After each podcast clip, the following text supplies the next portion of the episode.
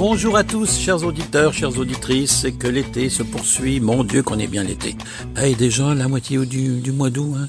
Ouh, ça sent la rentrée pour certains. J'aime pas ça, moi, quand je vois dans les magasins qu'on commence à ressortir les affaires de classe. Et puis, euh, hey, imaginez-vous, j'ai vu des trucs d'Halloween. Non, non, non, non, on est encore en été, on reste, on reste en été. Et Dieu sait qu'avec euh, assiette et fourchette, ben on va en profiter tout l'été. Encore une fois, soyez pas surpris si vous entendez de petits oiseaux qui viennent m'accompagner le long de ces papotages que j'ai avec vous en direct chez vous. Que vous soyez sur la route ou à la maison ou bien en vacances, eh ben, profitez du bon moment. Et moi, aujourd'hui, je vais vous parler de, différents sujets, puisqu'on va parler de, la différence d'un sorbet et d'une crème glacée, mais on va parler aussi du maïs. C'est un, sujet qui est de plein de circonstances, puisque le maïs, ben, il est à sa pleine saison. Puis on va parler des différents sucres aussi euh, sur le marché qu'on y retrouve. Et pourquoi pas le melon, un accord parfait entre... euh, ben, vous allez voir. Alors, on commence, euh, si vous voulez, la différence d'un sorbet et d'une crème glacée. C'est très simple. Le sorbet, ne- et ça, je vous le dis parce que par rapport à l'étiquetage, souvent il y a des confusions et ça ne devrait pas arriver. Le sorbet, suivant la définition du Larousse gastronomique, c'est une purée de fruits auquel on ajoute du sucre, auquel on ajoute quelquefois du citron, de l'acide citrique pour faire ressortir le goût des fruits. Et euh, normalement, le sorbet, c'est tout. Donc fruits, sucre, euh, eau et euh, jus de citron possiblement pour faire ressortir le goût. Il y a, dans les, bon, appelons ça les, les bars laitiers ou autres, il y a, mais surtout dans les, chez les grands pâtissiers ou les grands glaciers, on va voir, il y a quelquefois, ils mettent un conservateur, qui est un conservateur complètement naturel, c'est pour éviter que la- le sorbet fonde trop rapidement. Et on va retrouver ça aussi dans la crème glacée. Donc, alors, la différence, ben, elle est simple. Crème glacée, on dit bien, ça le dit bien, crème. Donc, vous allez avoir du lait, de la crème, des œufs qui sont le plus souvent aujourd'hui au niveau industriel pasteurisés pour éviter la salmonellose. Donc on, on va on va assurer une qualité à ce niveau-là. Donc on, est certain qu'il n'y a pas de problème. Et puis ensuite on ajoute des saveurs normales que sont euh, chocolat, vanille, euh, peu importe. On peut ajouter toutes les saveurs que l'on veut dans la crème glacée. Donc la différence c'est vraiment les produits laitiers qui vont faire la différence entre la crème glacée et le sorbet. Donc les gens qui sont allergiques au lactose, ben, devraient pas prendre de crème glacée. Bien qu'on soit capable aujourd'hui de faire des, on est capable de faire des crèmes glacées sans lactose avec des laits qui n'en contiennent pas ou des crèmes. Alors euh, voilà la différence. Je voulais juste faire un, un petit point avec ça parce que c'est important pour certains. Maintenant, c'est la saison du maïs. La saison du maïs, euh, il y a toujours cette guerre qui existe entre euh, le maïs de Neuville est meilleur que le maïs de Boucherville, le maïs de Boucherville est meilleur que celui de la Naudière, et puis l'autre est meilleur. Bon, ça c'est l'histoire des Nordiques et des Canadiens. Euh, mais euh, moi, je dois vous dire que pour avoir goûté autant le maïs de Neuville que différents maïs, ben, je vais vous dire, si vous êtes dans le coin de Montréal, allez faire un tour au marché Jean Talon. Maintenant, c'est le temps là. Vous allez voir le matin de bonne heure, à partir de 7h30, 8h, il y a un camion qui arrive et qui lève sa benne. D'abord, la benne reste levée tout le temps. Et le maïs a été cueilli à 3 heures du matin. C'est Madame Denot, parce qu'il y a un pédeno avec euh, sur le marché, mais c'est pas le même. Qualité de maïs surprenant. Allez-y. Ils vendent les deux couleurs de maïs, c'est-à-dire le maïs couleur euh, jaune et blanc, là, ce qu'on appelle les deux couleurs, et le maïs jaune dont je vous parler parce que c'est un maïs qui avait presque disparu, qui revient en force parce qu'il est beaucoup plus beurré, beaucoup plus goûteux. C'est le maïs que je préfère. Et euh, moi, je les prends frais. Prenez-en pas trop parce que si vous en reste, quoi que s'il en reste, on peut le faire à la poêle ou manger en salade. Pas grave. Alors, on prend le maïs, on l'épluche, on le lave. Et moi, je le pars toujours à l'eau froide. Donc, eau salée. Et lorsqu'il arrive à ébullition, je le laisse 14 minutes à ébullition. Je le refroidis, aussitôt. Je passe sous l'eau froide pour arrêter la cuisson et je le laisse tranquillement à température pendant 3 minutes.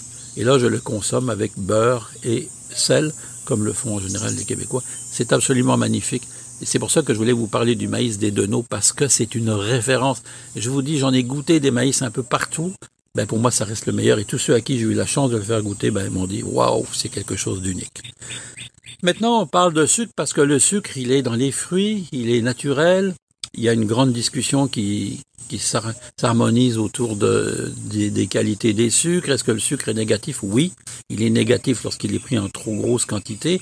Oui, il est négatif lorsqu'il est en ajout dans une sauce, dans une mayonnaise, une vinaigrette et tout ça. C'est absolument pas nécessaire de mettre du sucre dans ces sauces-là. Mais oui, il est naturel pour faire de la pâtisserie.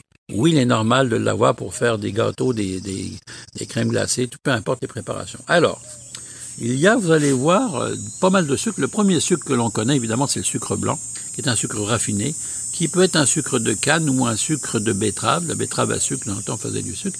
Donc, c'est le, le, sucre qu'on le rencontre, mais c'est probablement le sucre le, moins bon pour la santé qui existe. Il y a ensuite, ben voilà, je vais vous faire plaisir, parce que le sucre d'érable, actuellement considéré comme un des meilleurs sucres au monde par tous les spécialistes en nutrition. Donc son goût peut être un peu orangé. On peut le marier avec autant avec du salé qu'avec du sucré. Il est vraiment vraiment intéressant au niveau de la gastronomie et de la cuisine. Ils font moins rapidement, donc c'est un sucre qu'ils font beaucoup plus doucement. Alors le sucre d'érable, c'est le premier sucre au niveau des diététistes et des nutritionnistes lorsqu'on regarde un peu le classement mondial. Il y a ensuite le sucre roux euh, nature que l'on appelle, qui vient de la Réunion, qui est un sucre de canne.